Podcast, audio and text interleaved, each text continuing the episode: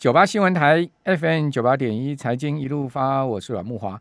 哦，这气动工具制造龙头赚全实业，这个股价代号股票代号是一五二七的董事长赖明达啊。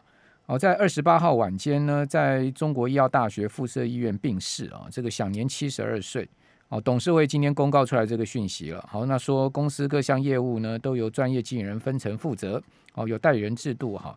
那公司的营运一切正常。哦，七十二岁看起来是蛮早的了哈。好，那其实今年呢也不少上市位公司的这个总经理啊，然后高阶的经理人去世哈。哦，所以我觉得是不是太过操劳还是怎么样的因素呢？恐怕我也要好好保健一下自己的身体啊，或者注意自己身体上面的一些问题了哈。好，那这个央行啊，在呃。今天呢，发表了不少看法哈。这个总裁杨金龙发表不少看法，主要有很多针对房地产的哈。因为毕竟央行先前的里监事会议之后，这个第三波打房措施也引起了大家的讨论嘛哈。好，不过呢，在央行呃召开会议之前呢，在呃这个月初啊，就九月七号哈，主计总处发布八月的消费者物价指数 CPI，哦，这个年增率是二点三六啊，相当高。好，因为失守了两趴的警戒线。哦，也是今年来第三度突破两趴，所以这个通膨真的开始也要席席卷台湾而来了吗？哦，另外呢，呃，除了 CPI 突破两趴，哈，这个趸售物价年增率更高达十一点八八趴，哎，哦，这个两位数的趸售物价的年增率，这是当然代表大宗物资的价格上涨，哈，啊，这个通膨巨兽是不是真的要来？是我们今天呢这个阶段啊，好好讨论一下，哈。不过在讨论呃通膨这个问题之前呢，我们要来讨论一下。呃，九月的消这个消费信心的调查哈，因为美国的消费信心受到通膨的影响哈，掉到了这个十年来的低点。我们讲的是密歇根大学消费信心指数哈，创了十年来的低点。这连去年三月疫情啊这么严重啊，美国消费信心都没有那么低过。而且美国消费者认为他们现在处在是八零年代最差的消费环境，因为物价涨太多了，哦，大家都呃都很苦啊。哦，那台湾将来会不会有一个这样状况？我们也从这个消费信心来一并了解。我们今天请教的是中央大学台湾经济发展研究中心的吴大任老师，吴老师你好。呃，阮大哥好，各位听众朋友好。好，听众朋友，如果您要看我们的直播，您上 YouTube 打九八新闻台，看到我们的直播画面。好，那吴大吴呃吴大任老师，这个呃先可以先来跟我们谈一下最近公布出来的消费信心指数 CCI 也下降，对不对？降到七十四点三九点。是是是。呃，它是下降了一点零四点了哈，但是从统计学的角度来看，它不算是显著的变动。嗯嗯，是。好，那这个最主要受到什么分项指标影响？呃，我们六个分项指标里面呢，有四项是下跌，好，有但是有两项上升。好，那下跌的部分呢，呃，因为它相对于上升的部分，它的幅度大稍微大一点，哈，所以呢才会造成我们总指数。哦，整体来看是下跌。好，那下跌这个情况，这个呃最剧烈的哈，就是就业机会了哈。就业机会这个呃，就是九月份呢，它是下跌了三点六五点，好，来到六十五点八。好，那在过去呢，像在疫情之前，我们的这个呃就业机会这个指标其实都还算是还不错，而且呢，从那个呃二零一零年哈，就是金融海啸复苏以来。好，那个其实就业机会这个部分还有蛮长一段时间，它是维持在一百点以上是乐观。好，但是现在已经来到六十五点八，好，算是这个诶相对的低点了哈。那另外呢，就是家庭经济的部分，这次呢跌幅也是有点重，哦，就跌了三点三五点，哈，又跌破了九十点。好，那这诶这个月好，它的指数是来到八十七。嗯，好。那另外呢，刚才阮大哥提到的这个物价的部分，我们这次物价呢，诶，它也算是一个显著的变动了哈。那不过那个，诶，上个月其实，诶，我想一般的民众对物价已经是蛮悲观的。那这个月再再更悲观一点哈，上个月是四十二点四五，好，那这个月已经跌到了四十点，好，那。呃，我们都知道嘛，一百点哈是悲观乐观的转折点，对，好，所以它如果是在五十点以下，基本上都算是严重的悲观，好，至少是中度悲观，感觉物价压力越来越大，就对，是确实，好，这个，所以从这个数字可以看到，民众其实是呃，这个对物价很有感的哈，是，哦，那您刚刚讲说家庭经济往下掉，那五倍券没有任何的激励作用吗？对这个家庭经济的信心？我我想，我想五倍券哈，它当然还是，呃，就是它还是会发挥一些效果了哈。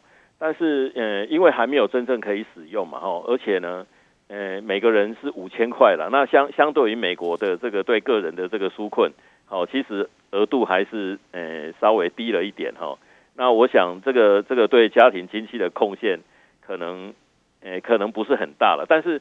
因为这个每人虽然是是五千块，好，但是整体加起来就蛮多的，好，那所以说呢，诶，我想他最主要诶政策的目标哈是希望那个在五月以后啊受到严重诶伤害的这些小商家哈或者是小农，好，他他们可以透过这些消费券，哦，可以得到一些弥补，嗯，是，好，那这次上升。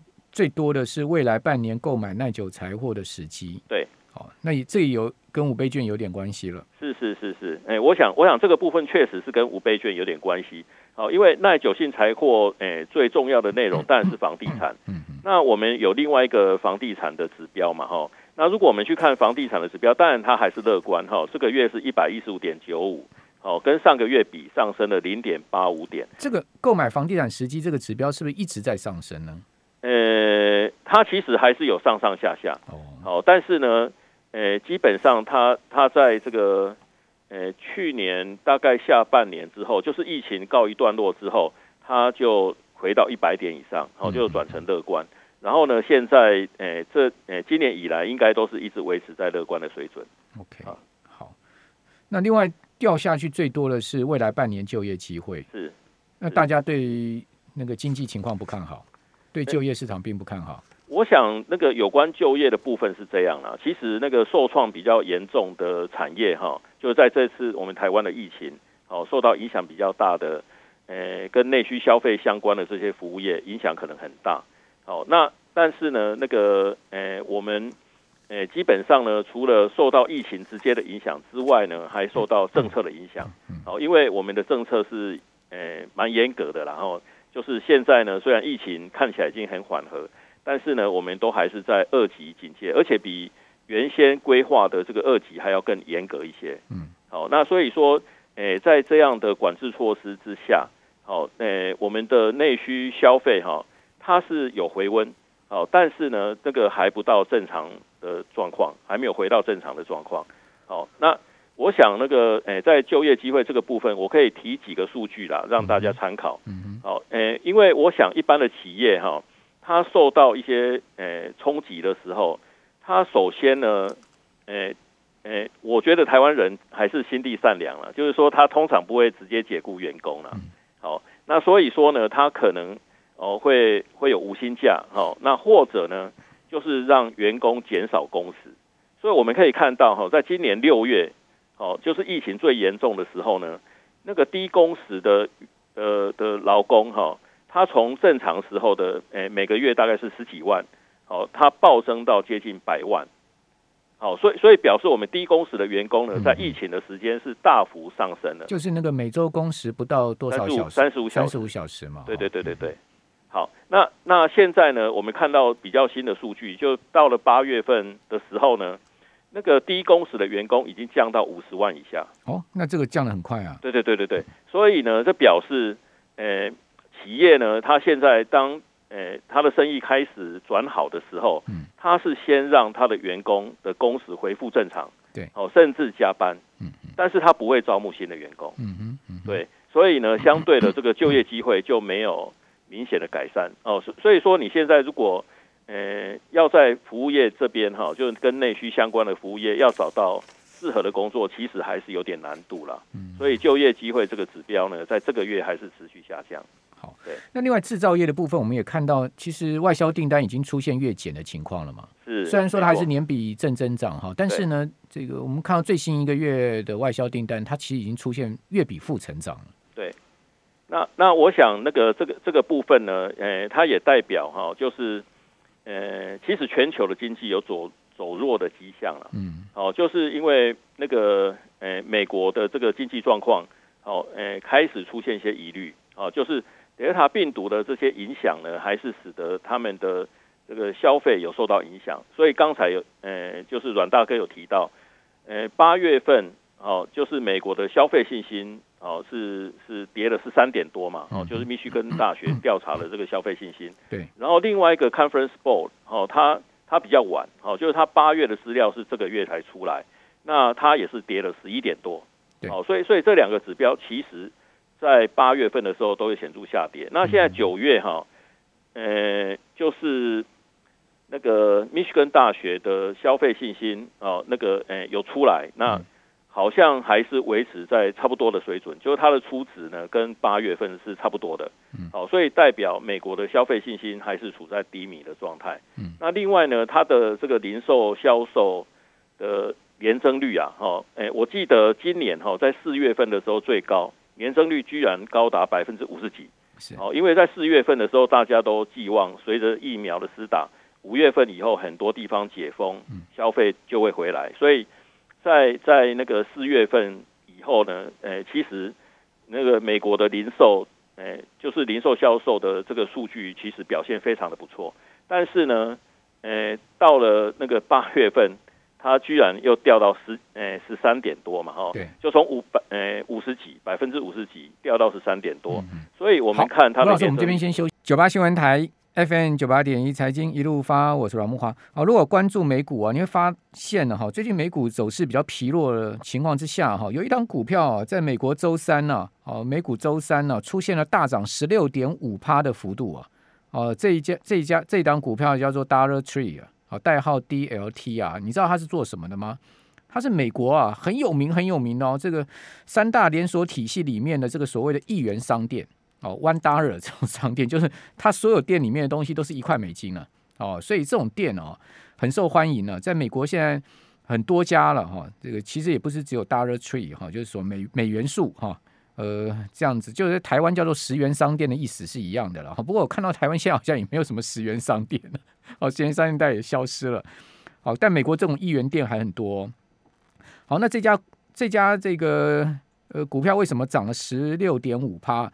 因为它也挺不住了，美国物价持续上涨，通膨的压力，所以 Dollar Tree 宣布啊，它要涨价，它也不再卖一块东西了。好，它要它搞这个所谓 Dollar Tree Plus 门店哈，它是。这个门新的这个体系呢，它所有东西都要用一元以上的美元的这个价位卖，你就知道现在美元这个呃美国的通胀哈，真的压力很大哈，搞得这种一元店都已经挺不住。但是他一宣布这个消息之后，股价是大涨，反映它它这个要涨价的消息哦，这个很有趣啊，大家可以去关注一下哦。这个一元店哦，美国这这家叫做 Dollar Tree 哈。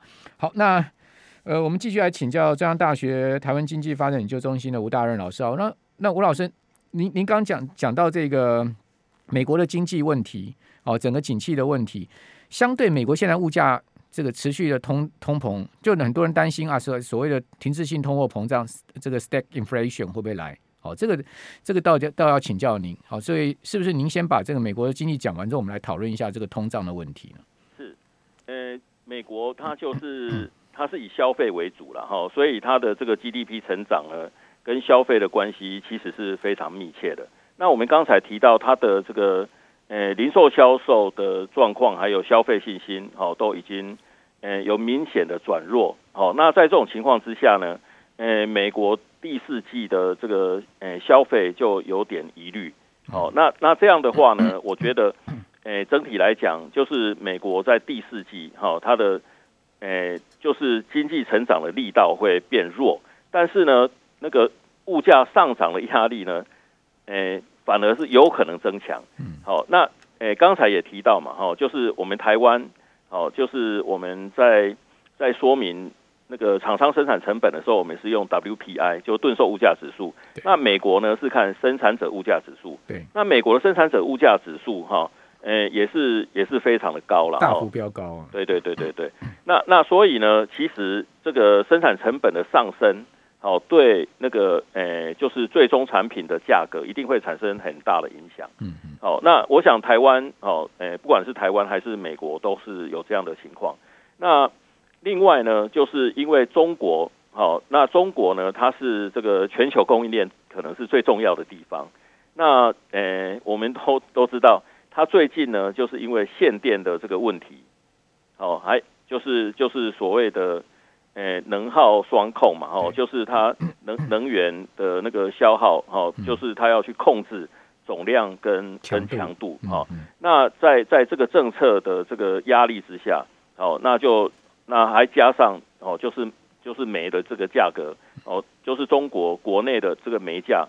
哦，大幅飙高哈，可能诶上升了两三倍。天然气也是啊，哎，所对，所以所以呢，诶，就是中国它它要就是就是想要达到这个能耗双控的这个目标，那很多省市因为没有办法达到这个目标，哦，就是诶，它不但没有降，它反而在上升。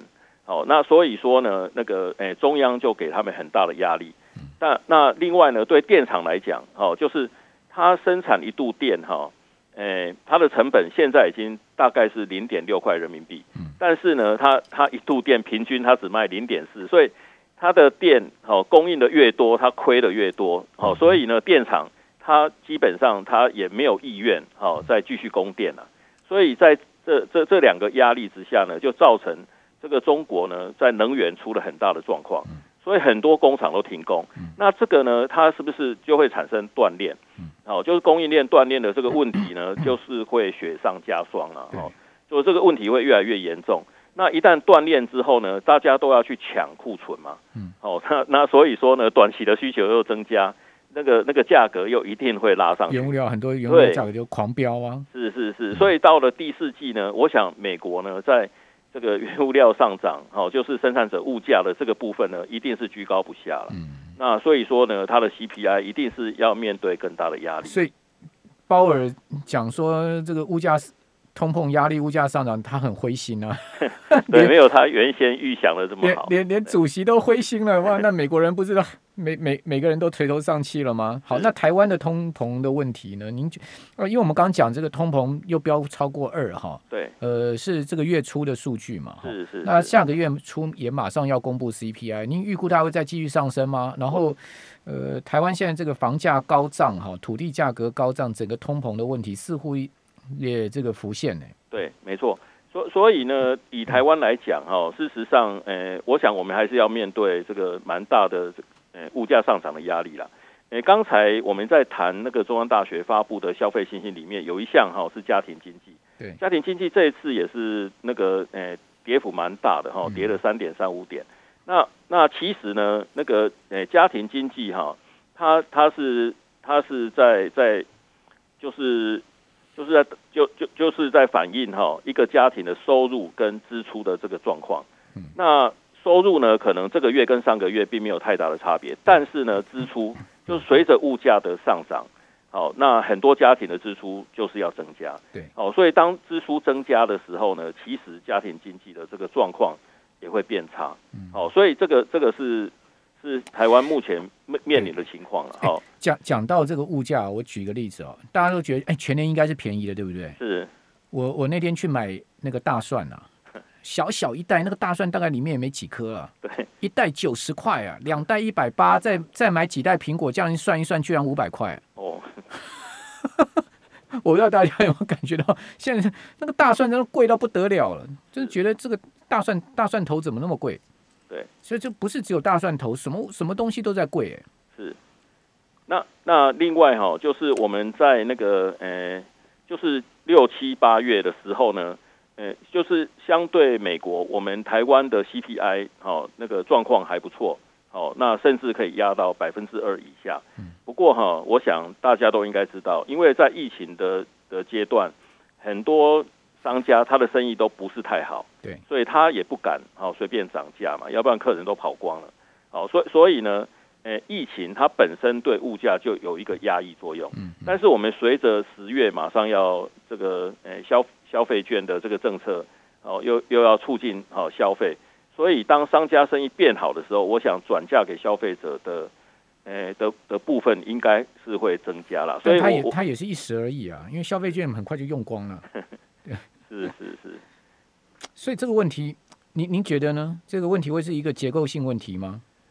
呃，我是觉得那个就是原来美国联储会哈，他们是是是是在讲说，呃，就是物价上涨是一个短期的现象了哈，那应该是很快就可以下来，好，但是现在鲍尔他破功啦，对 对对，说那那我想在台湾可能也有类似的情况，哦，就是就是我们可能要忍受物价上涨的这个时间，要比原先预期的可能还要长一点。现现油价也很贵啊，加油也很贵啊。对。对，油价也是在涨，而且很多东西价格一涨就回不去了。是，哦，这个呃，你说面包一颗涨到四十块，它会降回三十块吗？对，没那么佛心吧。